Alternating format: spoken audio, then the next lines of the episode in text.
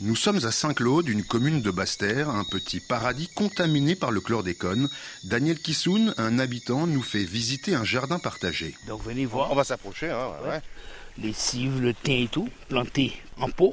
Étant donné que la terre a été contaminée par le chlordécone, nous avons fait l'expérience d'utiliser les pots pour planter hors sol.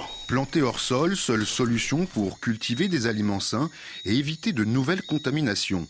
Les nouveaux tests de chlordéconémie qui mesurent le taux de chlordécone dans le sang le prouvent.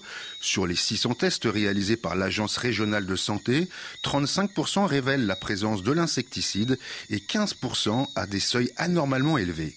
Autre nouveauté du plan, la création d'un fonds d'indemnisation pour les travailleurs victimes du chlordécone, mais à certaines conditions.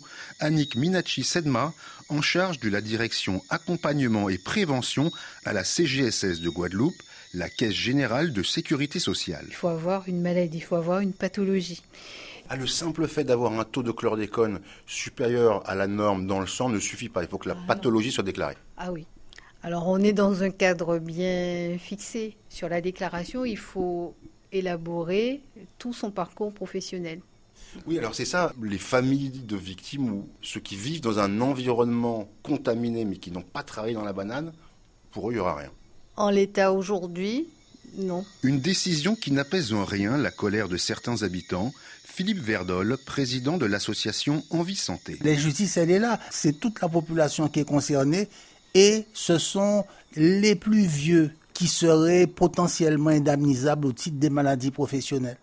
Donc il y a quelque chose euh, qui va pas quoi. Bon, l'objectif hein, pour l'État, c'est d'indemniser le moins de personnes possible.